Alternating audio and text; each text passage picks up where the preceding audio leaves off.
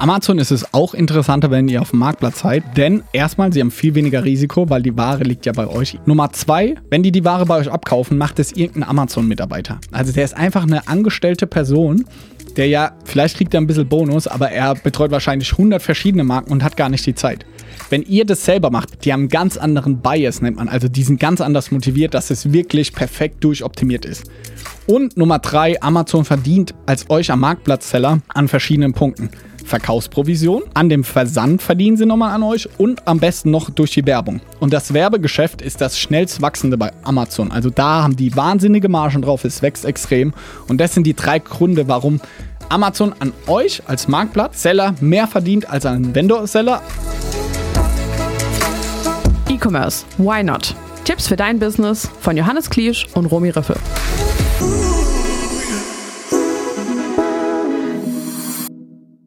Romy mit Wein. Ich hoffe mit 30 Acker. Natürlich. Wirklich? Ja. Was für ein? Das ist noch unsere äh, Weihnachtsedition, die wir an unsere Kunden verschenkt haben.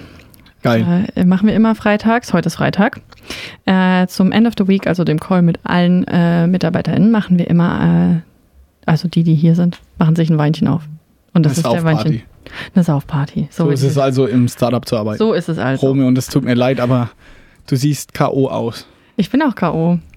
Also ich bin wirklich K.O. Ich muss sagen, ich fand die, ich kann mich ja letztes Jahr nicht mehr irgendwie so sehr erinnern, wie es mir danach ging, aber ich war, ich bin richtig K.O. Wir sind gestern dann nochmal irgendwie acht Stunden zurückgefahren und es war so Platzregen von Hamburg bis nach Mannheim. Ähm, und irgendwie, ich finde das schlaucht und das ist so, klar, du läufst viel mehr, du stehst viel mehr rum, aber vor allem irgendwie auch mit so vielen Leuten sprechen. Das war so eine gute Woche. Und auch mit unserem Event am Montag noch bei uns im Office das erste Mal. Es war Hammer. Aber ich bin richtig platt. Wie geht's dir?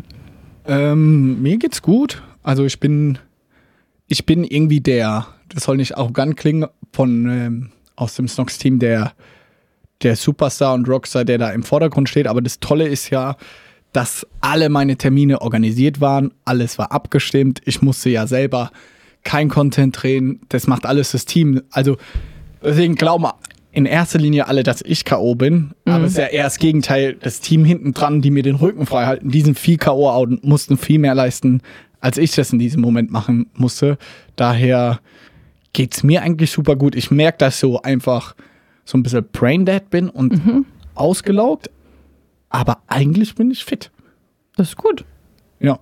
Als Agenturinhaberin lohnt sich OMR und jetzt nicht so geschwafelt, sondern vielleicht mal ein paar Zahlen. Was hat es für Snox Halting gekostet? Wie viele Mitarbeiterinnen waren dabei? Ja. Habt ihr einen Deal direkt geclosed? Waren ein paar Deals offen, die jetzt geclosed wurden? So, Ja. ich will es jetzt mal wissen. Also, ähm, vorweg würde ich sagen, es lohnt sich absolut und vielleicht sogar für AgenturinhaberInnen noch mehr als für andere, könnte ich mir vorstellen. Ähm, kommt, glaube ich, immer darauf an, was dein Fokus bei der OMR ist. Ähm, wir haben den großen Vorteil kostentechnisch, dass über zehn Leute von unserem fast 20-köpfigen Team in Hamburg sitzen. Damit fallen schon mal Hotelkosten weg. Ähm, dann haben, glaube ich, auch zwei, drei Leute, die dann spontan noch hochgekommen sind und letzte Woche irgendwie gesagt haben oder vor zwei Wochen, dass sie doch auch gerne hingehen würden, was sie am Anfang nicht wollten, haben bei Leuten aus dem Team geschlafen. Also auch da hatten wir keine Kosten. Man muss aber sagen, wir hatten, klar, wir hatten die Ticketpreise. Ich Also glaub- 20 mal 400 Euro, 8000 Euro. nee, wir waren mit acht Leuten. Acht Leuten. Sechs, sechs, sieben, acht Leute mal diese vier, 500, äh, 400 Euro waren es. Ähm, das hatten wir. Dann hatten wir, wir hatten zwei Tickets sogar zu diesem Black Friday Rabatt bekommen, also auch günstiger. Aber hatten auch damals schon ein Hotel gebucht. Was schätzte? Hotel, ganz normales Hotel. Zwei, äh, drei Übernachtungen in Hamburg. Zwei Personen. Also zwei Zimmer. 400. 1,7 für beide zusammen. Also wir waren drei Nächte. Ähm, Aber ihr habt es so lange her trotzdem gebucht. Im November. An, den, an dem Tag, wo raus, also wo die Tickets äh, rauskamen. Ähm, genau, das hatten wir in Kosten. Und dann haben wir eine Kick-Off. Okay, also die Ja. mal kurz zusammengerechnet sind wir bei 4000 irgendwie so. Also Hotel, Mm, Hotel, 1,7 plus die Tickets Tickets. sind wir bei vier. Und dann haben wir, ähm, dann haben wir noch äh, unsere Kick-Off-Party geschmissen. Die war in unserem Office, also wir hatten keine Miete für das Office, sondern ähm, das Office gibt so, äh, haben da einen Caterer gehabt und eine Bar ähm, und haben da so 70 Leute eingeladen. Und Was kostet da so Caterer und Bar? Schauen wir mal, kommt jetzt noch die Endabrechnung, aber ungefähr 4000 Euro, dreieinhalb bis vier. Haben das aber zusammen mit Marwave gemacht, die in München sitzen, also auch hier teilen wir uns zum Beispiel die Kosten. Also Ähm, nochmal zwei Nehmer genau, nochmal Snox Salting. nochmal ähm, zwei da für Snog Salting. Ähm, ja, das war es eigentlich so. Aber wir hatten 70 bis 80 Leute vor Ort. Und was natürlich cool war, so wir haben die Hälfte eingeladen, Marwave hat die Hälfte eingeladen, auch auf viele, die du nicht kennst. Ähm, wir hatten echt viele Posts, das muss man auch einfach sagen, auch auf LinkedIn, die unsere Party da an dem Abend vorher äh, gelobt haben oder das Get-Together. Da waren sehr viele Kunden von uns da aber auch mit denen, die wir schon sehr lange im Gespräch sind. Also wo man vielleicht auch mal ein bisschen mehr drüber gesprochen hat oder wo man jetzt dann auch Calls danach ausgemacht hat. Hast du schon was geclosed? Also wir haben jetzt, wir sind bei 6000 Euro. Ja, Eine Marge bei einer Beratungsfirma mal um die 20 Prozent. ja, Also muss man es mal fünf nehmen. Also müssten wir 30.000 Euro irgendwie Umsatz machen in den nächsten zwei, drei Monaten, das sich gelohnt hat. Ja. Schaffen wir das? ja. Haben wir direkt was geclosed? Wir haben nicht, also ich, ich hasse das, wenn Leute davon sprechen, ah, ich habe jetzt zehn Sachen geclosed auf der OMR. Ja. Weil für mich ist ein Closing, wenn die Unterschrift drunter ist. Und wir wissen alle, wie hype dann alle sind. Ja, lass es zusammen machen. Und dann kommen die Gespräche. Also nee, wir sind gestern zurückgekommen. Wir haben nichts geclosed ähm, bis dahin. Außer irgendwie zwei Sachen, wo wir gesagt haben, wir sind eh die ganze Zeit in Gesprächen, die quasi währenddessen zugesagt haben. Was ich so halb zählen würde. Aber der Kontakt, den gab es vorher. Äh, aber ich habe nächste Woche, glaube ich, sieben Gespräche. Okay. Und mit sieben Gesprächen, ja, kommen wir auf die 30.000 Euro. Und da vielleicht auch mal als Agentur kannst du das machen. So war jetzt unsere Interpretation von der OMR. Also ich glaube, Fazit ist, als Agentur hingehen und ein Side-Event sehen wir als sehr sinnvoll an. Das war unsere Interpretation. Ein Stand zu haben, hatten ja auch viele unserer Agenturfreunde, Marwave, Schema M, Trip Agency, Charles und so. Ja. Wir dürfen leider die Kosten nicht announcen. Äh, OMR sind auch Freunde von uns, wir wollen die nicht bloßstellen. Wir können aber sagen, dass so ein Stand auf jeden Fall irgendwie, je nach Größe, der geringste, sage ich mal, um die 20, 30 ungefähr anfängt und nach oben ist nahezu keine Grenze. Plus, du hast die ganzen Mitarbeiter, die da stehen. Plus nochmal ein Standbauer, sage ich mal, selbst ein unspektakul äh, unspektakulärer Stand kostet auch nochmal so mindestens, würde ich sagen, 20.000. Ja. Also eine Agentur, also egal welchen Stand ihr auf der OMR gesehen habt, Standmiete plus Standbau, würde ich pauschal sagen, keiner unter 50.000. Nahezu niemand. Also und dann muss man sich wirklich überlegen, nochmal 20% Marge, also mal 5. Dann musst du auf der OMR Umsatz in Höhe von 250.000 machen, Ja. dass sich das, sage ich mal, direkt lohnt. Alle Branding-Effekte, Side-Effekte mal weggerechnet, aber das, finde ich, muss man sich bewusst machen. Und was ich super wichtiger Effekt nochmal finde, wenn du so einen Kickoff machst oder so ein Side-Event, wie wir das hatten, das hat oft einen ganz anderen Charakter, wenn du Leute einlädst, die fühlen sich gewertschätzt, die freuen sich und du hast einfach ein bisschen cooleres Surrounding als in der Messehalle, wo die Leute, wo eine Geräuschkulisse ist und die Leute einfach schon drei Stunden unterwegs sind, mit dem Kopf eigentlich gerade gern kurz an die frische Luft wollen würden. Und ähm, ja, da auch vielleicht bessere Gespräche zustande kommen. Was vielleicht dann auch nicht jetzt im ersten Moment so super salesy ist und was, wo sich vielleicht auch zum ersten Moment gar nicht irgendwie zu einer Zusammenarbeit entwickelt, aber man hat miteinander gesprochen. Also ich muss sagen, so ich bin großer Fan von den Side-Events. Einfach aus Kostengründen. Ähm, man kann die OMR-Vorträge mitnehmen. Man kann, wir haben super viele Kundentermine zum Beispiel auf der OMR. Das darf man auch nicht vernachlässigen. Also ich glaube, jeder Key-Account hat sich mit vier, fünf Kunden auch mal mindestens getroffen, die da waren, weil halt alle da sind. Auch aus dem Grund lohnt sich, glaube ich, schon mal. Weil auch da durch Deutschland zu fahren, übers Jahr, ist auch wieder teurer, statt einfach auf der OMR zu sein und sich einmal mit allen Kunden zu treffen. Aus Agentursicht, ja. Was, wie, wie siehst du es für Unternehmen? Gucken wir mal Snox an. Machen wir gleich, Ja. ich will nur abschließen. Ich würde auch sagen, Agentur, auf jeden Fall hingehen, lohnt sich 100%, einen Stand zu haben. Mit meiner Rechnung habt ihr schon gesagt, war ich vielleicht ein bisschen skeptisch, aber ich habe diese acht bis zehn Agenturen, Ja. die da waren, habe ich alle gestern, als ich im ICE gefragt, hat es sich gelohnt und jeder hat Ja gesagt. Jetzt man weiß nicht, wie viel Emotionalität und diesen Hype, wie du gesagt hast, da auch Ja. wirklich dabei ist. Aber trotzdem, obwohl OMR nicht günstig ist, lohnt es sich, glaube trotzdem Stand zu haben. Und ich glaube, in diese Diskussion müssen wir beide für nächstes Jahr gehen. Macht es Sinn, ein Snox, X, Snox Halting, whatever it is, Stand zu haben? Weil ich jetzt zum zweiten Jahr in Folge sagt jede Agentur selbstbewusst, ja, es hat sich gelohnt. Also auch Marwave hat ja wieder einen größeren Ja. Stand und so weiter. Also daher müssen wir uns mal überlegen, ob es nicht nächstes Jahr einen Snox-Halting-Stand gibt. Ich aber auch von einer Agentur, mit der ich gesprochen habe, die hat mir gesagt, es war ein richtiges Minusgeschäft letztes Jahr. Also ja, es gibt bestimmt beides ähm, und kommt bestimmt auch voll auf die Umsetzung an. Ich glaube, wo man auf jeden Fall ein Fazit runterziehen kann, ein Stand ist jetzt selten, dass man sagt, das Geld ist zum Fenster rausgeschmissen. Also es lohnt sich anscheinend in den meisten Fällen und wenn nicht, dann ist es aber trotzdem nahezu Break-Even. Kommen wir zu Snox. Ja. Wir waren damit, also gleiches Phänomen, wir haben einige in äh, Hamburg sitzen. Aus Mannheim würde ich sagen, das sind jetzt alles Schätzungen, weil ich nicht auf den Mitarbeiter genau weiß. Ja. So, wir rechnen mal gemeinsam und ich habe auch noch nicht aus dem äh, Finance die Abrechnung bekommen. Ich weiß, dass wir letztes Jahr mit Anreise, Abreise, alles zusammen uns 35.000 Euro gekostet hat. Ähm, dieses Jahr würde ich sagen so 60.000. Also es waren schon mehr Leute da, aber es waren auch viele in Hamburg. Mm, Aber lass es mal rechnen. Aus dem Snox-Team, wir müssen jetzt Snox Halting rausnehmen. Reines Snox-Team, waren 30 Leute da? Ich wäre waren 43 in der WhatsApp-Gruppe. Und dann waren so sieben von Snox Halting, so Okay, 35. 35 und dann allein mal das Ticket mal 400. Also auch da mal, wir haben ganz normale Ticketpreise gezahlt. Also nicht, dass, weil Ja. wir um R kennen, das Geschenk bekommen oder sonst was, weil Ja. wir das auch gefragt haben.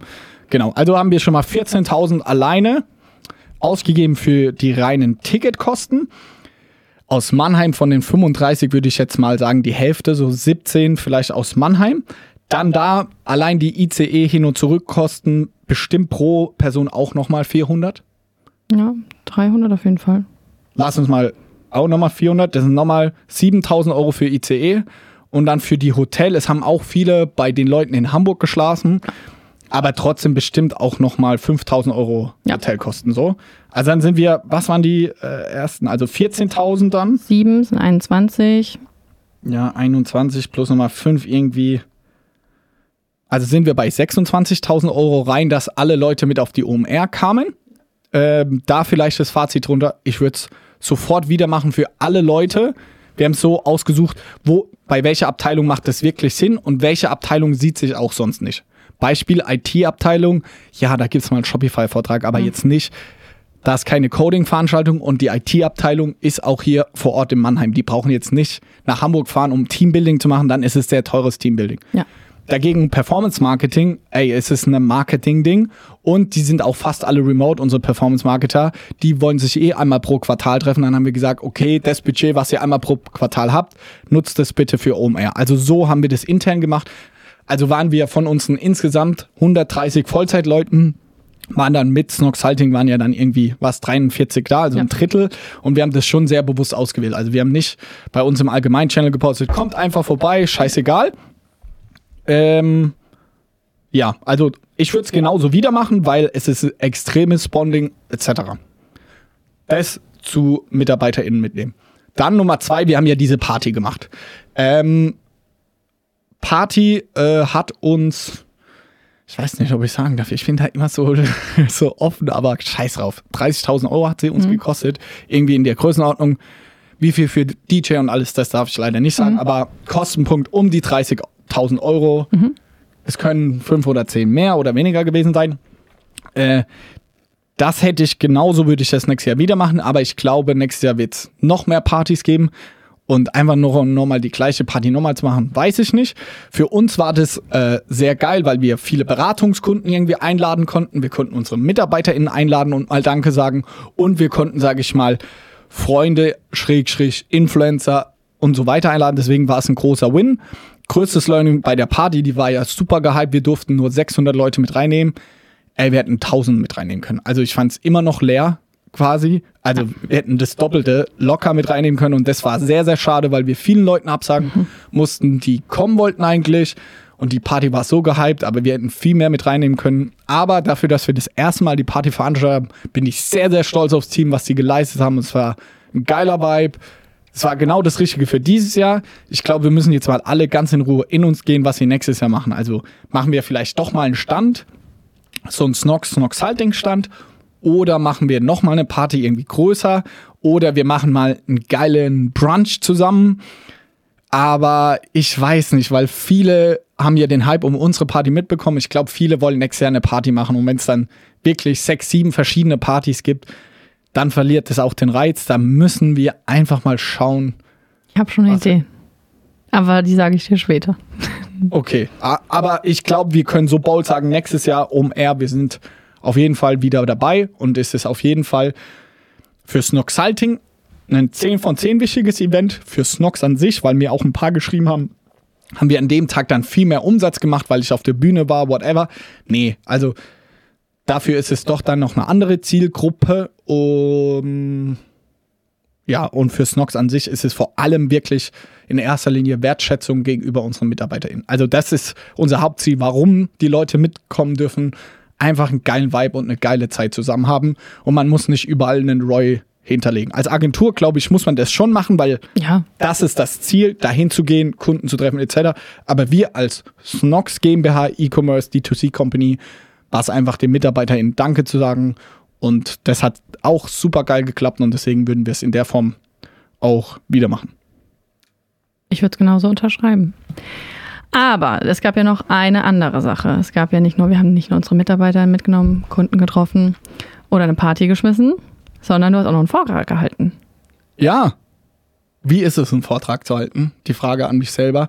Ich muss sagen, es, boah, es fühlt sich an wie im Film. Ich kann mich auch nicht mehr so an alles quasi, den Bühnenauftritt an sich gar nicht mehr so krass erinnern. Deswegen, ich habe jetzt auch schon ein paar Mal auf YouTube geguckt, ob es schon online ist. Also das auch.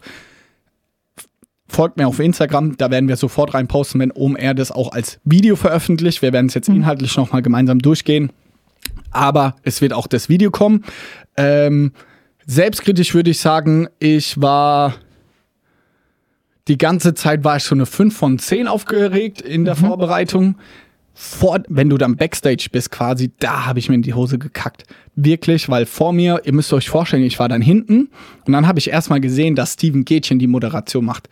Da war ich so gehypt. Ich finde Steven Gätchen wirklich einer der krassesten Moderatoren in Deutschland. Das, da war ich so krass. Der announced mich oder also der holt mich irgendwie auf die Bühne.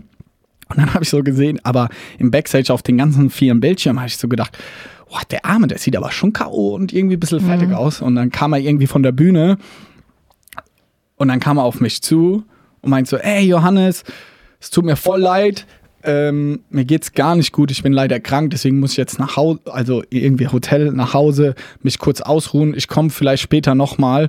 Es tut mir von Herzen leid, dass ich nicht ankündigen kann. Und ich fand es total wertschätzend mir gegenüber. Das hat einen so voll ins Gefühlchaos gebracht. Weißt du, der Moderator kommt von der Bühne, ist krank. Ähm, eine Speakerin von dir ist in äh, Tränen ausgebrochen, ihr geht's irgendwie nicht gut oder es war Ja. sehr überwältigend, äh, will ich mir gar kein Urteil drüber erlauben. Deswegen ja, also die, dieser Moment davor war diesmal viel krasser als letztes Jahr. Aber ich finde, du hast es sehr souverän gemacht. Und ich habe mir ja viel angeschaut auf der OMR. Ähm, klar, bin ich biased. Aber ich finde, es hat, das, es war sehr erfrischend. Du warst so, so wie du auch sonst bist, halt sehr emotional und leidenschaftlich beim Thema dabei. Und gerade wenn du so viel siehst, an einem Tag finde ich das so wichtig. Weil wenn Leute monotoner sprechen und nicht so viel Passion zeigen, dann erwischt man sich selbst auch öfter, wo man sich dann irgendwie in seinen eigenen Gedanken verliert und denkt, oh Gott, das habe ich die letzten fünf Minuten gar nicht mitgenommen. Und ähm, ich glaube, das hat dem Vortrag sehr, sehr gut getan. Zusätzlich dadurch, dass du ganz, ganz wenig Gründerstory erzählt hast und viel, viel Inhaltliches. Ja, das ist mir auch wirklich, muss ich sagen, äh, sehr, sehr wichtig, äh, dass ich, ich selber habe auch gar keinen Bock mehr, die Gründerstory zu erzählen und ich möchte auch, dass meine Personal Brand an sich wahrgenommen wird, dass ich äh, ein Experte bin äh, und wirklich tief in den Themen drin. Also das ist mir wirklich sehr wichtig, deswegen muss ich auch ehrlich sagen, können wir vielleicht auch noch davor machen. Äh, langes Vorgespräch, aber äh, es ging ja, hast du mir ja auch erzählt, so ein Post viral irgendwie, dass der eine von Doppelgänger gepostet hat, so weniger Promis, ähm, mehr Inhalte. Und dann hat ja auch einer kommentiert, irgendwie kein Sockengründer, der meint, über AI zu sprechen, irgendwas so in die mhm. Richtung. Das hat mich insofern getroffen, weil gerade bei dem Thema AI ich die ganze Zeit echt unsicher war, ob ich darüber mhm. sprechen mhm. soll. Äh, ich bin da, glaube ich, schon echt tief drin, gerade mit Leon, der beides ja. bei uns Vollzeit macht. Aber deswegen glaube ich, war ich auch nervöser, weil ich mir echt unsicher war, wie ich das Thema aufgreifen und spielen soll. So, wir nutzen AI schon viel tiefer und viel komplexer, mhm. aber ich habe gedacht, hey, wer ist meine Audience? Wer hört und schaut mir mhm. zu? Und dann habe ich irgendwie ein Part genommen, was so 10% von dem ist, wenn überhaupt, was wir machen, so sehr basic. Mhm. Und dafür wurde ich jetzt, sage ich mal, gehatet und die Kritik kann ich nachvollziehen. Das war ganz basic AI-Wissen und das war jetzt kein crazy Learning. Und wenn ich da vor 10.000 Leuten spreche und so meine erste Headline ist sowas sehr basic-mäßiges, gerade für jemanden, der sich viel mit AI auseinandersetzt, mhm. denke so, dafür stehst du jetzt auf der Bühne. So, das kann ich voll verstehen. Die Kritik nehme ich auch absolut mhm. an. Aber ich möchte auch da erklären, wie das auch als Speaker ist. Es ist sehr schwer, wenn du da vor 10.000 Leuten stehst und du weißt halt nicht, ich habe echt viel Gedanken gemacht. Was erzählst du jetzt so? Du willst irgendwie die Leute emotional abholen, dass sie dir zuhören. Das sind dann die ersten zwei, drei Minuten. Und dann willst du irgendwie Value liefern. Und du, die sind ja alle auf einem ganz unterschiedlichen Wissensstand. So, und gerade im zweiten Teil, wenn wir auch gleich darüber sprechen, Profitabilität auf Amazon und so, konnte ich, glaube ich, tiefer reingehen. Mhm. Aber AI war so das Buzzword und jeder auf der äh, Konferenz, glaube ich, hat das anders interpretiert für sich. Und ich habe gedacht, hey, ich will was liefern, was man jetzt sofort damit umsetzen kann. Aber dafür ist es halt Anfängerlevel bis fortgeschritten und halt kein crazy Expert-Level. Und äh, deswegen hat mich das jetzt schon die letzten Tage auch zum Nachdenken gebracht. Sonst bin ich nicht jemand, der mit Hate nicht umgehen kann oder so voll danach äh, wach liegt gar nicht, aber deshalb mich insofern getroffen, weil ich genauso Befürchtungen davor hatte, weil mhm. ich so voll davor schon gedacht habe, ey, soll ich darüber reden, soll ich gar nicht über AI reden, aber eigentlich ist es auch ein Thema, mit dem ich mich gerade hardcore auseinandersetze und deswegen wollte ich, war mir das auch wichtig, hier nochmal im Podcast zu erklären, wie es dazu gekommen ist. Ein, ein letztes Wort dazu vielleicht, bevor wir da inhaltlich reingehen. Ich glaube, ich verstehe das, mich würde das manchmal genauso treffen, aber ich glaube, dass es ganz wichtig ist, dass du es nicht jedem recht machen kannst. Hättest du sehr, sehr in der Tiefe drüber gesprochen, wärst du als überheblich abgestempelt worden im Sinne von, ja, jetzt will er hier sein Fachwissen zeigen. So, und keiner blickt mehr durch. Und ich glaube, es ist so, es sind 70.000 Leute aus den unterschiedlichsten Bereichen, die unterschiedlichsten Wissenslevels. Und es ist so schwer, alle abzuholen und jeder hat seine persönliche Meinung. Ähm, und so wie ich auch gestern dazu dir gesagt habe, dieser Kommentar ist mir so aufgefallen auf LinkedIn oder beziehungsweise der Post an sich, weil der so für Hate eingeladen hat. Weil du drunter gegangen bist, dann wurde die Essensauswahl irgendwie und die Getränkeauswahl und ach, keine Ahnung, was du alles kritisieren kannst, wo ich dachte, das ist doch nicht fair jetzt, ne? Oder wie viele Leute das irgendwie für sich als Auslöser genommen haben, einfach mal alles zu kritisieren. Deswegen, was ich damit nur sagen will, ich verstehe das, dass man, wenn man das liest, dass man sagt so, also ja, das geht halt persönlich gegen mich. Aber ich glaube, du hättest da oben machen können, was du willst. Du holst so viel unterschiedliche Leute nie alle gleich ab. Voll, aber ich will auch sagen, dass ich die Kritik voll ja. sehr gut nachvollziehen kann, weil es war Anfänger-Level AI und dass ich vor 10.000 Leuten sage, sowas kann man falsch verstehen oder auch sagen, mhm.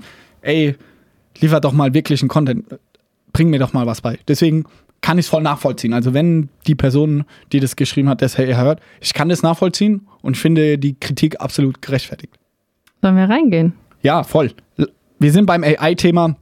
Ich würde ungern jetzt einfach nur die Folien nacheinander durchgehen, sondern eher so meine Punkte, die inhaltlichen Topics, die mir wichtig sind, ja. äh, mitgeben. Du hast die Präsentation bei dir offen. Ja. Ähm, zu AI, ich bin der absoluten Überzeugung, also wir starten jetzt mit dem Vortrag, ich bin der absoluten Überzeugung und wir merken das, dass AI Amazon komplett verändern wird. Was ist aktuell möglich? Was wir gesehen haben, ist Titel, Bullet Points und Produktbeschreibungen kann man schon jetzt wirklich zu 80, 90 Prozent, sage ich mal, perfekt schreiben lassen. Die Prompts, wie wir das schreiben, Prompting für alle, die sich nicht so mit AI auskennen, ist quasi den Text, den man eingibt bei ChatGPT oder Google Bart, äh, wurde jetzt die Tage auch announced. Da konkreter Tipp von uns. Wenn ihr AI nutzen wollt für Amazon, ist unser größtes Learning ChatGPT 4. Ganz viele nutzen die kostenlose Version. Das ist die 3.5er Version. Die 4er ist schon deutlich besser und es kostet, glaube ich, 20 Euro im Monat. Also das lohnt sich auf jeden Fall. Das ist erster Tipp. Nutzt wirklich ChatGPT 4. Und der reine Prompt, den wir verwenden, den könnt ihr auch in den Slides in den Show Notes finden. Da seht ihr alles. Unser größtes Learning beim Prompting, also bei diesem Befehle schreiben, ist sehr strukturiert vorzugehen. Ich kann zum Beispiel mal einen vorlesen, wie wir Amazon-Titel am einfachsten oder besten machen. Ist unser Prompt, heißt dann, schreibe einen Amazon-Titel. Viele machen das tatsächlich inzwischen auch und, und schreiben das äh, so andersrum. Stelle dir vor, du bist ein Mitarbeiter einer Amazon-Agenturfirma und du musst jetzt einen Amazon-Titel schreiben. Mhm. Das sagen viele, dass sie das auch verwenden. Habe ich auch rumprobiert, habe ich jetzt keine krasse Qualitätsunterschiede ja. gesehen. Einige sagen auch, im Englischen sind die Ergebnisse noch mal besser. Nutzen wir für Titel, Bullet Points etc. nicht, weil wir brauchen es ja in Deutsch. Sonst musst du es wieder zurück übersetzen, mhm. dann hast du keinen wirklichen Mehrwert. Aber Prompting an sich machen ganz, ganz viele lieber in Englisch, weil da die Qualität noch mal einen Ticken besser ist. Aber wir haben dann gesagt, schreibe einen Amazon-Titel, Marke, Snox, Produkt, Boxershorts, Keywords, Boxershorts Herren, Unterhosen Männer. Wir nehmen immer die Keywords raus aus Helium 10, finden wir nach wie vor das Beste, auch wenn Amazon selber mit der Markenanalyse etc. auch was hat. Da guckt man mal mit drauf, aber Helium finde ich dann doch nochmal einen Ticken besser. Die Länge 120 Zeichen, Eigenschaften noch von dem Produkt bei uns mhm. ist es ein Sechserpack, das muss ja in den Titel rein. Und wir haben noch dazu geschrieben, das erste Wort soll die Marke sein. Und rauskam, also Lösung, und das war beim allerersten Versuch mit ChatGPT 4. Snox Boxershorts Herren Sechserpack, Premium Unterhosen Männer, bequeme und atmungsaktive Baumwollmischung, ideal für Alltag und Sport. Also wirklich richtig gut. Also da mein konkreter Tipp, nutzt die Prompts genau wie ich es äh, geschrieben habe oder entwickelt es auch weiter. Ihr könnt euch das ja einfach abspeichern, auch in ChatGPT 4 kannst du links verschiedene Konversationen aufmachen und da kannst du dann einfach, sage ich mal, für deine verschiedenen Produkte das nutzen, würde ich euch empfehlen, ab sofort. Das gleiche gilt auch für Bullet Points, da müssen wir es jetzt nicht nochmal so detailliert machen. Da habt ihr dann aber oben, würde ich euch empfehlen, dass man sage ich mal, die technischen Sachen eher macht, dass man sagt, hey, fünf Stück mit jeweils 200 Zeichen, pro Bullet Point maximal zwei Keywords, weil das sind ja auch so Regeln, die wir auch im Erstellen nutzen, ja. dass du nicht in einem Bullet Point irgendwie zehn verschiedene Keywords, weil das ist auch schlecht fürs Ranking, also dass ihr oben den technischen Part macht, wie es aufgebaut ist und unten dann quasi die USPs, weil in jedem Bullet Point soll ja immer ein USP vorgeschlagen werden. Da ganz kurz, ähm, weil dass gerade viel Inhalt ist. Die Folien, von denen wir das jetzt gerade ablesen, die findet ihr auch noch mal in den Show Notes. Genau. Also ich will da gar nicht jetzt zu viel einfach nur vorlesen, aber das Bullet Points, Titel und Produktbeschreibung würde ich echt ab sofort eigentlich immer mit ChatGPT schreiben, weil auch da für die Conversion Rate sind diese drei Sachen eigentlich scheißegal. Die Leute gucken sich die Bilder an. Also, egal wer euch was sagt, ah, ich glaube, es ist nahezu unnötig. Gerne deine Meinung, aber ich würde lieber die Zeit, die ich dadurch spare, ja. in Bild-AB-Tests genau stecken, als versuchen, da noch die letzten 5 bis 10 Prozent rauszuholen. 100 Prozent. Vor allem, weil auch Bullet Points wissen auch viele nicht. Mobil, da kaufen 80 Prozent ein. Die wandern immer weiter nach unten. Ihr müsst die ausklappen. Die lesen wirklich nur bei vielen technischen Produkten die Leute, die, wo das Produkt komplexer ist und wo man wirklich die Informationen braucht. Ja, Daher war meine Headline auch, schon jetzt kann ChatGPT 4 nahezu perfekte Texte schreiben. Nutzt es ab sofort, ihr müsst nicht warten. Und da wieder, dafür wurde ich kritisiert quasi, weil das echt basic ist. Die das schon machen, denken, oh, jetzt habe ich fast nichts Neues gelernt, vielleicht ein bisschen strukturierter Prompting oder auch nicht. Ja, aber ganz viele kamen halt eben auch zu mir, ey geil, ja, ist offensichtlich, aber ich mach's halt noch nicht. Also das war so mein erstes, hoffentlich Quick Learning, dass man das ab sofort machen kann. Was wir als Nox auch gemerkt haben, wir haben ganz viel und gerade auch nochmal die letzten Tage, weil uns ganz viele Tools dann empfohlen wurden, haben wir nochmal viel versucht, Bildererstellung zu machen. Darüber ist ja quasi vor ChatGPT ist ja DALI-E und diese Bilderstellung sehr groß geworden und das ist krass faszinierend, dass du da irgendwas eingeben kannst, dann wird ein Bild generiert und so Bilder vom Papst und so sind ja auch viral gegangen. Wir müssen aber sagen, also wir als Nox haben noch keinen E-Commerce, E-Commerce Use Case gesehen, wo mit AI erstellten Bildern erfolgreich abverkauft wurde. Das ist meine Meinung Stand heute. Ich glaube, dass man sich aktuell voll auf die Texterstellung konzentrieren sollte, weil da sind, ist es eine 9 von 10 oder 10 von 10. Ja. Also Wahnsinn. Das kann man heute schon nutzen und das funktioniert richtig geil. Ich glaube, dieses ganze Bildthema, es ist faszinierend, auch das mit dem Papst etc. Aber so, dass ich das quasi auf unsere Endkunden loslassen würde, so weit ist es einfach noch nicht. Ich glaube, das ist jetzt eine Prediction, ich weiß mhm. es nicht, Vorhersage. Ich glaube, das dauert noch sechs bis zwölf Monate, aber dann wird es soweit sein. Ich glaube, dann wird es auch nochmal Amazon crazy auf den Kopf stellen. Weil stellt euch mal vor, ihr habt eure Bullet Points irgendwie generieren lassen und schreibt dann einfach nur ein Prompt, generiere mir dafür noch die passenden Bilder. Mhm. Und du weißt selber, dein Vater ist ja sogar Fotograf, also wie viel Aufwand die Erstellung der Bilder bei Amazon sind. Das ist auch der größte Hebel. Du gewinnst auf Amazon oder verlierst, je nachdem, wie gut deine Bilder sind. Also erstmal, wie gut dein Listing ist und dein Listing hängt eigentlich nur ab von deinen Bildern. Und stell dir mal vor, das kann wirklich in sechs bis zwölf Monaten, können die Bilder auch so gut wie Text ist, können auch Bilder erstellt werden. Ich glaube, das wird alles auf den Kopf stellen. Und ich glaube, das wird kommen, weil man sieht jetzt schon erste Case Studies. Und da habe ich auch gesagt, von, von Adobe Firefly oder Microsoft Designer, die echt schon weit sind, noch nicht perfekt mhm. und es funktioniert einfach noch nicht so gut. Aber wenn das kommt, glaube ich, wird es ein absoluter Gamechanger. Auch Produktbilder habe ich auch eine Folie dabei gehabt. Wenn man einfach sagen kann, irgendwie, da sind schwarze Socken und ich kann mit einem Prompt schreiben, färbe mir die in Orange. Und mhm. das sieht wirklich real aus. Jetzt werden auch alle sagen, guten Photoshopper, das geht schon jetzt. Ja, aber nicht richtig High Quality, dass wenn du mit einem Zoom Over, dass du wirklich auch die Fasern und so siehst, das merken wir. Deswegen fotografieren mhm. wir noch jedes Ding wirklich physisch. Wenn das funktioniert, glaube ich, das dauert zwölf Monate noch, aber das wird nochmal Game Changer. Und wir als Snox, habe ich ja auch gesagt, haben mit Leon jemand Vollzeit für dieses Thema eingestellt. Aber wir werden uns jetzt im ersten Schritt komplett drauf konzentrieren, alles, was wir quasi als wiederkehrende Textaufgaben bei uns im Unternehmen haben, dass wir das mit ChatGPT 4 mit der API ablösen und dieses ganze Bilderstellung und so, welche crazy Tools da gibt, das parken wir mal ja. auf der Seite, sondern fokussieren uns auf Text, weil wir glauben, Bild dauert einfach noch. Nächster Punkt wäre, glaube ich, auch Videos nochmal. Also, wenn, ist ja sehr nah dann am Bild auch dran wir haben die krassesten Wachstumsraten bei Marken durch Video-Ads. Und auch da ist jetzt kein crazy AI-Tool in dem Sinne, aber man kann ja zum Beispiel jetzt schon Videomaterial aus Bildern erstellen lassen vom Videobilder oder so heißt der, glaube ich, von, äh, von Amazon Ads direkt, was kaum jemand nutzt.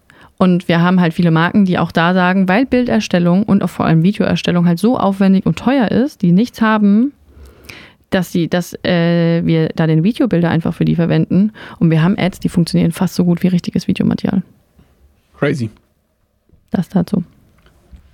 Okay, das war eigentlich der Part zu AI. Abschließend vielleicht noch, wie nutzen wir das jetzt mit Leon, unserer Vollzeitperson? Wir versuchen gerade, wir glauben ja extrem stark auf Multichannel. Wenn zum Beispiel wir haben äh, vor ein paar Wochen einen sogenannten Buckethead, also wie mhm. so ein. Anglerhut haben wir gelauncht. Und ihr müsst euch operativ so vorstellen, wir sind ja irgendwie bei Otto, Zalando, Amazon, eigener Online-Shop online. Da muss jemand wirklich händisch für alle verschiedene Titel schreiben, Produktbeschreibung, Bullet Points, weil jeder hat ja andere Anforderungen. Bei Amazon dürfen wir 200 Zeichen Bullet Points, im Online-Shop sind es viel kürzerer, bei Zalando auch nochmal anders. Und das wollen wir quasi alles automatisieren, dass wenn ein neues Produkt gelauncht wird, wir haben quasi eine Person, die alle Launches betreut, die kann dann in dem Tool mit einem Klick, nahezu einem Klick, dann sagen, ey, hier erstelle diese 40 verschiedenen Textinhalte für eine E-Mail-Kampagne. Für das neue Produkt machen wir vielleicht dann auch einen, ein Skript, dass Johannes das in seinem TikTok Reel vorstellen kann, was es besonders ist. Eine WhatsApp-Nachricht, den Amazon-Titel, weil die grundlegenden Informationen, um das zu erstellen, ist ja bei allen gleich irgendwie von welcher Marke ist das Produkt, was macht das Produkt besonders, welche Eigenschaften hat es, Preis und so weiter, dann kannst du ja mit diesen Informationen kannst du eigentlich ja für alles auf einmal erstellen. Und das hoffentlich ist so in vier bis acht Wochen fertig. Und da werden wir bestimmt noch mal eine separate Folge zu machen, wenn das soweit ist. Aber so nutzen wir es aktuell. Zweiter Part der äh, Präsentation war, sollte wirklich jeder, sollte wirklich jede E-Commerce-Brand auf Amazon verkaufen? Nummer eins Frage, die ich da immer gestellt bekomme, oder Aussage besser rum. Amazon will uns nur fertig machen und selbst verkaufen. Typisches großes Beispiel, Birkenstock, gab es irgendwie ganz viele Presseberichte, ich glaube sogar eine AD-Doku und sowas drüber. Hier ist der ganz wichtige Punkt, und das hatten wir sogar heute Morgen nochmal separat mhm. in unserem Slack-Channel, ist, wenn ihr bei Amazon verkauft, es gibt zwei unterschiedliche Geschäftsmodelle von Amazon. Nummer eins ist das Vendoren-Modell. Vendoren bedeutet, wie ein Großhändler. Das wäre wie wenn wir als Snox an Rewe oder Edeka unsere Produkte verkaufen würden. Die zahlen dann pro Boxershorts Packung, sagt mal 20 Euro. Aber die dürfen dann alles quasi damit machen. Also Amazon darf den Titel bestimmen, wie das Produkt äh, dargestellt wird, den Preis bestimmen, etc. Ich habe da keine Hoheit mehr drüber. Wird auch 1P genannt ganz wichtig, weil oft liest man sich dann irgendwie ein, wird 1P genannt und hat gar nichts mit dem Seller Essential zu tun. Also das, Amazon nennt es immer Chinese Walls und man denkt immer von außen, ja, das ist ein Unternehmen, aber die dürfen wirklich nicht miteinander kommunizieren. Also das eine, Vendoren 1P, andere ähm, Marktplatz. Marktplatz, 3P, also steht für First und Third Party. Genau. Marktplatzgeschäft bedeutet, dass wir als Marke uns dort anmelden können und großes Passwort Self-Service. Es ist alles, du machst alles selber. Also kannst alles selber entscheiden. Titel, Bilder, Preis. Also ich könnte morgen den Preis unserer Boxershorts verdoppeln ja. und Amazon kann dagegen nichts quasi machen. Es gibt da so ein paar technische Sachen. Dann fliegst du aus der Buybox, wie auch immer. Aber ja, man, also du bist Hoheit über allem. Wir als Nox verkaufen seit sieben Jahren immer als Seller, Marktplatzgeschäft, 3P und nicht Vendoren. Wichtig zu verstehen, Amazon hat vor zwei Wochen ihre Quartalszahlen veröffentlicht. In diesem Vendorengeschäft schrumpfen sie das dritte Quartal in Folge. Also merkt man, kein Fokus, kein Wachstumsmarkt. Amazon lässt es, wenn man es jetzt übertrieben sagen würde, auslaufen. Ist trotzdem ein Milliardengeschäft, deswegen das wird bestimmt noch ein bisschen dauern. Aber strategisch fokussieren sie sich in erster Linie auf das Marktplatzgeschäft. Das ist in den letzten drei Quartalen im Schnitt so um die 18 Prozent gewachsen. Merkt man auch in den Funktionen, die sie zum Beispiel bei Ads etc. launchen. Und auch bei allen Marken, die wir betreuen. Wir haben so viele Anfragen wie noch nie von großen Konzernen, wo das historisch gewachsen ist, wo Amazon vor 10, 15 Jahren auf sie zukam und die gesagt haben, okay, ja, lass das machen. Ähm, dann waren sie automatisch im Vendor, weil so ist, hat quasi der Prozess funktioniert. Und die jetzt gemerkt haben, Mist, wir, das ist so ein großes Fokusthema von uns. Wir wollen es mehr in der Hand haben, also wechseln sie einen Seller. Und das merken selbst wir als Agentur mit einem, sage ich mal jetzt nicht irgendwie einem objektiven Überblick, dass sehr viele auf uns zukommen und sagen, könnt ihr uns bitte helfen, wie wir in den Seller wechseln. Oder ein Hybridmodell, das machen viele. Also, dass sie zumindest halt irgendwie ihre ganz wichtigen Produkte rausziehen in den Seller und sagen, im Vendor ist ein Grundrauschen. Für Amazon ist es auch interessanter, wenn ihr auf dem Marktplatz seid, denn sie erstmal, sie haben viel weniger Risiko, weil die Ware liegt ja bei euch, ihr habt das ganze Warenrisiko, sie müssen euch nicht die Waren abkaufen. Nummer zwei, einfach Interessending. Wenn die die Ware bei euch abkaufen, macht es irgendein Amazon-Mitarbeiter. Also der ist einfach eine angestellte Person, der ja, vielleicht kriegt er ein bisschen Bonus, aber er betreut wahrscheinlich 100 verschiedene Marken und hat gar nicht die Zeit. Ja. Wenn ihr das selber macht, ihr verkauft eure eigene Marke oder eine Agentur, die haben einen ganz anderen Bias, nennt man. Also die sind ganz anders motiviert, dass es wirklich perfekt durchoptimiert ist. Und Nummer drei, Amazon verdient als euch am Marktplatzseller an verschiedenen Punkten. Verkaufsprovision, an dem Versand verdienen sie nochmal an euch und am besten noch durch die Werbung. Und das Werbegeschäft ist das schnellst wachsende bei Amazon. Also da haben die wahnsinnige Margen drauf, es wächst extrem. Und das sind die drei Gründe, warum Amazon an euch als Marktplatz Seller mehr verdient als ein Vendor-Seller. Also versuchen sie gerade alle, genau wie du gesagt hast, vom Vendorengeschäft ins Marktplatzgeschäft zu bekommen, weil dort haben sie eine bessere Marge an euch als Seller. Total. Und du hast sogar noch sowas, so äh, Lagergebühren, kommt auch noch dazu, wenn man es jetzt von den Versandgebühren getrennt sieht. Und dort haben sie auch noch so Sachen wie Langzeitlagerkosten, die schnell in die Höhe schießen. Also wenn du als Seller nicht dahinter bist, hast du halt dann auch mal schnell Langzeitlagerkosten, die ordentlich sind.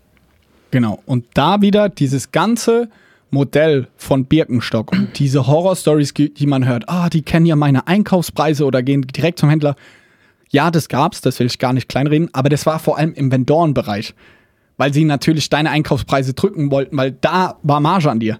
Im Marktplatzgeschäft verdienen sie umso mehr an dir, umso höher deine Preise sind, weil sie ja vom Bruttopreis 15% bekommen. Also sie wollen dich gar nicht klein machen, sondern eher groß machen, weil dann schaltest du mehr Werbung, dann bringst du ihnen mehr Geld, äh, mehr Verkaufsprovision und so weiter. Und das ist ganz wichtig in der, äh, in der ganzen Diskussion. Amazon will euch nicht fertig machen, vor allem nicht im Marktplatzbereich. Ein weiterer Satz, den man immer wieder hört, ist Amazon ist schlecht für unsere Marke. Da habe ich das einfache Beispiel gemacht. Die größte Marke der Welt verkauft auf fucking Amazon. Apple. Apple. Seit 2018 verkaufen sie selber. Wenn die das machen, warum glaubt ihr als D2C-Brand, E-Commerce-Brand, dass es für eure Marke schlecht ist, wenn es dort Apple gibt? Also, ja. Und letzter Punkt ist, ich durfte in der letzter Zeit, da habe ich ja auch schon davon erzählt, ich durfte die Sachertorte, durfte ich beraten. Und auch dort kam dieses Thema auf. Und was ich dort gemacht habe, im Beratungsgespräch live, habe ich gesagt, lasst uns doch mal auf Amazon gehen und Sachertorte Original eingeben. Was kam? Alles außer das Original. So ist es. Und das sage ich immer, Leute, überlasst doch nicht der Konkurrenz eure heiligen Plätze. Wenn jemand schon aktiv nach eurer Marke sucht, dann müsst ihr stattfinden. Egal, ob ihr quasi generic noch groß weiter pusht. Aber das Allermindeste, das Allermindeste ist, dass eure Marke auf Amazon zu finden ist und ihr selbst als Marktplatzhändler dieses Listing selbst in der Hand habt. Ich fand, du hast ein gutes Beispiel gebracht oder du hast gesagt, das ist quasi euer Schaufenster und eigentlich ist es genau so. Ich schaue ins Chanel-Schaufenster und dann steht da Louis Vuitton. Ja, also das geht nicht. Also ich laufe zum Chanel-Schaufenster hin und denke, ah, da ist Chanel. Und Ja. dann steht da Louis Vuitton drin und denke, ah, auch schön.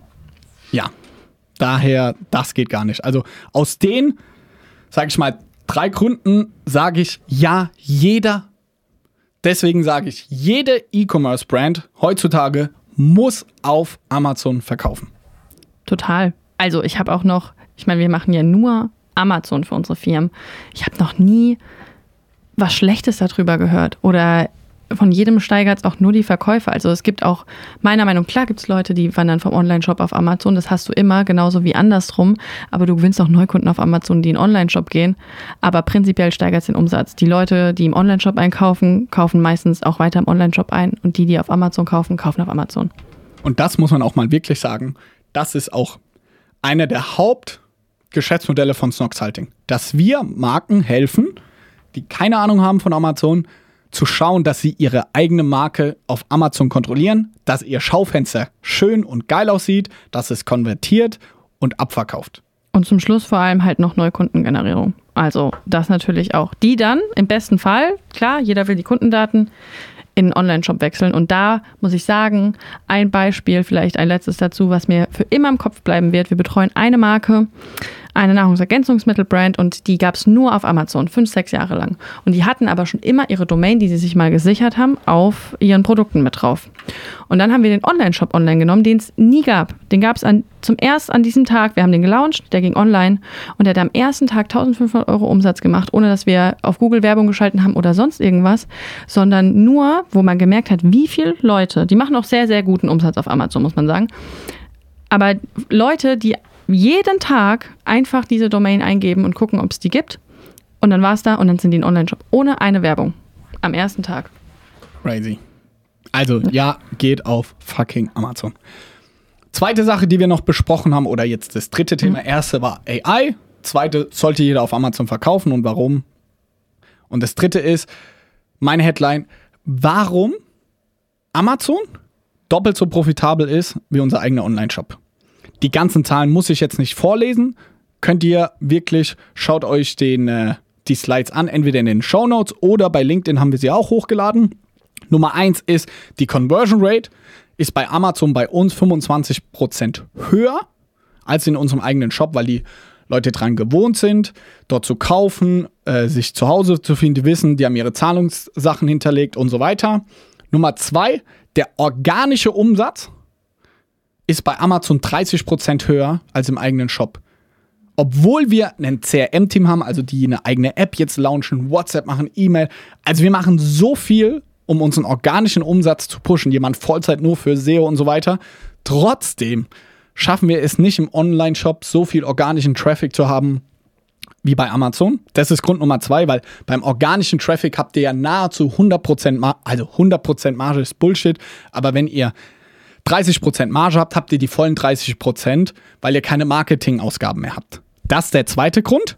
Und der dritte ist, für den Online-Shop brauchen wir ungefähr achtmal so viel Personal für den Online-Shop wie für Amazon. Das muss man sich halt auch mal vor Augen halten. Ist ein bisschen eine Milchmädchenrechnung, weil die befruchten sich auch gegenseitig. Manche Leute arbeiten ja quasi für auch beide Umsatzbringer. Trotzdem, so über Daumen gepeilt, brauchen wir einfach achtmal so viele Leute, um unseren Online-Shop zum Wachsen zu bringen, etc., als bei Amazon. Und diese drei Gründe sind, sorgen dafür, dass Amazon doppelt so profitabel ist im ersten Schritt wie unser eigener Online-Shop. Für uns ist aber nicht das Ziel, entweder oder zu machen, sondern beides. Das wisst ihr. Und wir sind inzwischen auch, wir glauben, unfassbar an Multichannel. Wir sind bei 10 bis 15 verschiedenen Marktplätzen online. Zalando, eBay, Bräuninger, Amazon, Otto, About You, Engelhorn, Mirapodo und Limango. Sportcheck habe ich auch noch nicht gesagt. Also viele, viele Marktplätze und wir versuchen da weiter Gas zu geben, denn das ist ein krasser Profit-Treiber für uns. Viele schauen sich nämlich nur an, die Dimension, okay, ich packe 100.000 Euro Adspend bei Facebook rein und mache dann 150.000 Euro Umsatz. ROAS 1,5. Wie wir bei Snoxa drauf gucken, ist ja 100.000 Adspend 150.000 Euro Umsatz im Online-Shop, aber es kommen ja noch die Marktplätze-Umsätze dazu. Weil manche sehen zum Beispiel bei einem Influencer, ah, Knossi hat gestern, Knossi hat Snox gepostet, die kaufen dann gar nicht direkt über seinen Link, sondern denken, oh, guck, ich guck mal, ob es das auch bei Amazon irgendwie gibt. Und daher kann ich euch nur sagen, macht fucking Multichannel. Was? Weil, was wir sehen, wir machen nicht nur die 150.000 Euro im Online-Shop, sondern entsprechend auch noch deutlich, deutlich mehr. Und für uns der letzte Step ist nicht nur Marktplatz online zu machen, sondern eben auch den Einzelhandel mitzunehmen. Jetzt habe ich viel gebabbelt. Im letzten Part vom Podcast, und ich hätte nicht gedacht, dass er so lange geht, möchten wir noch darüber sprechen, wie wir Amazon für die Produktrecherche nutzen. Wie macht ihr das für Kunden? Ich weiß, ihr macht das auch sehr viel. Und warum ist es so wertvoll, Amazon für Produktrecherche zu nutzen? Also, der Punkt ist ja oft, dass Marken auf uns zukommen, die haben ihre 10 bis 50 oder noch mehr Produkte. Wir nehmen die online und das funktioniert super gut, aber es wird noch viel besser funktionieren, wenn sie die perfekten Produkte hätten für die Amazon-Nachfrage. Also oft treffen sie, sage ich mal, die Amazon-Nachfrage zu 90 Prozent, aber es gibt was in deren Kategorie, was mehr Features hat, was nachgefragt wird, was ähm, ja einen anderen Preispunkt hat, diese ganzen Punkte. Und deswegen kommen viele Kunden auf uns mittlerweile auch zu, die einfach sagen, hey, wir brauchen, wir würden da gerne noch mehr wachsen. Wie können wir das? Und da kommen wir dann meistens, wo wir sagen, wir brauchen neue Produkte, weil euer Produktportfolio ist gut für Amazon, aber es ist nicht perfekt. Und das, was auf Amazon oft funktioniert, kann man dann auch weiter im Online-Shop nehmen. Also, und auf Amazon kriegst du halt alle Daten. Du hast die Keyword-Recherche, also wir können über die Keywords genau ablesen, nach welchen USPs wird gesucht. Nehmen wir zum Beispiel mal das Beispiel Boxershorts. Ähm, da haben wir zum Beispiel auch gemerkt, von den Keywords her, glaube ich, dass äh, der Zettel oft super stört oder dass es an dem Bund scheitert. Oder viele zum Beispiel Boxershorts Baumwolle suchen. Baumwolle, genau diese Themen. Heißt, über die Boxer, über die Keywords kannst du schon super viel raussuchen. Und auch hier, wir werden null gesponsert von Helium 10, wurde ich die Woche zweimal gefragt übrigens. Schön wär's. Schön wär's. Aber Helium 10 ist einfach das beste Tool dafür. Du kannst die komplette Keyword-Recherche darüber machen und du kannst vor allem halt äh, die ungefähren Umsätze, und es kommt ziemlich nah ran, von den Bestseller-Produkten in der Kategorie sehen und kannst dann wiederum halt auch sehen, okay, welche USPs bieten die Produkte, zu welchem Preis werden die angeboten und wenn ich jetzt nur nach mh, Boxershorts Baumwolle suche, was ist der Durchschnittspreis und wie viele Einheiten werden verkauft. Und so kannst du sehr, sehr perfekt dein Produkt zum Schluss zusammenstellen. Ob das jetzt Boxershorts sind, ob es eine Saftkur ist, wo du siehst, nach welchen Sorten gesucht wird, für wie viele Tage die Saftkur vielleicht sein sollte. Nicht, dass die nur für drei sein sollte, sondern viele suchen nach einer ganzen Woche. Diese ganzen Sachen kannst du sehr genau äh, damit rausfinden. Dann gibt es aber noch einen nächsten Schritt. Wenn ich dann auf den Listings von den Bestsellern bin, kann ich mir die besten Keywords raussuchen. Und es gibt eine Methode, die findet ihr auch in den Show Notes zum Runterladen, wie ihr herausfinden könnt. So schlau ist nämlich quasi die, das Tool. Ähm, welche Keywords in welchem Zusammenhang genannt werden. Also das zählt jetzt nicht nur auch in den Bewertungen, ob oft das Wort ähm, Zettel vorkommt, weil Zettel könnte ja positiv sein, könnte ja sein, perfekt, dass die keinen Zettel haben oder nervig, dass die einen Zettel haben, sondern versteht den Zusammenhang und da kannst du dann quasi nochmal ein Level drüber gehen und sehen, bei den Bestseller-Produkten, wie könnte ich die vielleicht sogar nochmal verbessern? Wo kann ich da reingehen, was die noch nicht können? Ähm, oder was muss ich unbedingt mitnehmen, weil das ist das, was auch absolut gelobt wird bei den Produkten. Und so gehen wir quasi bei der Produktrecherche vor. Ähm, dazu findet ihr aber auch nochmal alles in den Show Notes, ganz ausführlich als Step-for-Step-Anleitung, wie ihr rausfindet, welche Produkte für euch funktionieren und vor allem nicht nur auf Amazon, sondern die Produkte, die auf Amazon funktionieren, die funktionieren auch bei euch im Online-Shop, weil das Suchverhalten oder die Nachfrage ist keine andere. Also wenn viele Leute nach Baumwoll-Boxershorts auf der Suche sind, dann suchen die die auch im Online-Shop. Voll, weil die Hälfte aller Suchanfragen im deutschen E-Commerce starten auf Amazon. Das heißt, wenn die Hälfte aller Leute, jetzt mal ganz dummes Beispiel, von 80 Millionen Leuten in Deutschland können irgendwie 60 Millionen wahrscheinlich haben Zugang zu Internet und können Google. Hm. Wenn also 50 Prozent, 30 Millionen davon hm. Amazon nutzen, dann heißt es, dass die anderen 30 Millionen auch wahrscheinlich ein sehr, sehr ähnliches Userverhalten haben. Das ist einfach statistische Signifikant. Und das ist auch der Grund, warum wir als Snox, wir haben da auch viele Fehler in der Vergangenheit gemacht, aber ab sofort oder jetzt schon längerem wirklich jedes Produkt bei Amazon starten zu entwickeln. Wir haben letztes Jahr 24 Millionen zusätzlichen Umsatz gemacht, irgendwie von 22, 32, 33 auf 57, 24 Millionen kamen dazu. Von diesen 24 Millionen kamen 10 Millionen Euro Umsatz, ziemlich genau, von neuen Produkten. Also von SKUs, Produkten, die wir das Jahr davor noch nicht hatten. Und das will ich einfach allen mitgeben. Wir sprechen immer so viel über Marketing und Hacks und so, bla bla bla. Für Snox ist es unabweichlich, neue Produkte an den Markt zu bringen. Das ist einer der Haupttreiber, warum wir weiter wachsen können. Und die Source dafür ist Amazon und ihr findet in den Show Notes von Romy ausführlich erklärt in einem Dokument und vielleicht noch einem Loom, ich glaube, weil das ist echt gar nicht so leicht zu verstehen, findet ihr, wie wir da vorgehen. Yes. Boah, das war eine intensive 55 Minuten, aber viel, ich hoffe, vielen Content guten. Ich glaube auch. Ich hätte aber auch nicht gedacht, dass wir nach der Woche nochmal Bubblewasser noch Bubblewasser haben. Ich habe vorhin zu laut gesagt, nee, es wird eine kurze Folge, 30 Minuten sind wir durch. In diesem Sinne, viel Spaß beim Tipps umsetzen. Wir hören uns dann nächste Woche Montag wieder. Und wir verabschieden uns jetzt ins Wochenende und ich gehe ins Bett. Schlaf gut rum. Macht's gut. Tschüss. Ciao, ciao. E-Commerce, why not? Tipps für dein Business von Johannes Kliesch und Romy Riffel. Jeden Montag, überall, wo es Podcasts gibt. Abonniert am besten jetzt den Kanal, damit ihr keine Folge mehr verpasst und lasst uns doch eine Bewertung da. Wir freuen uns.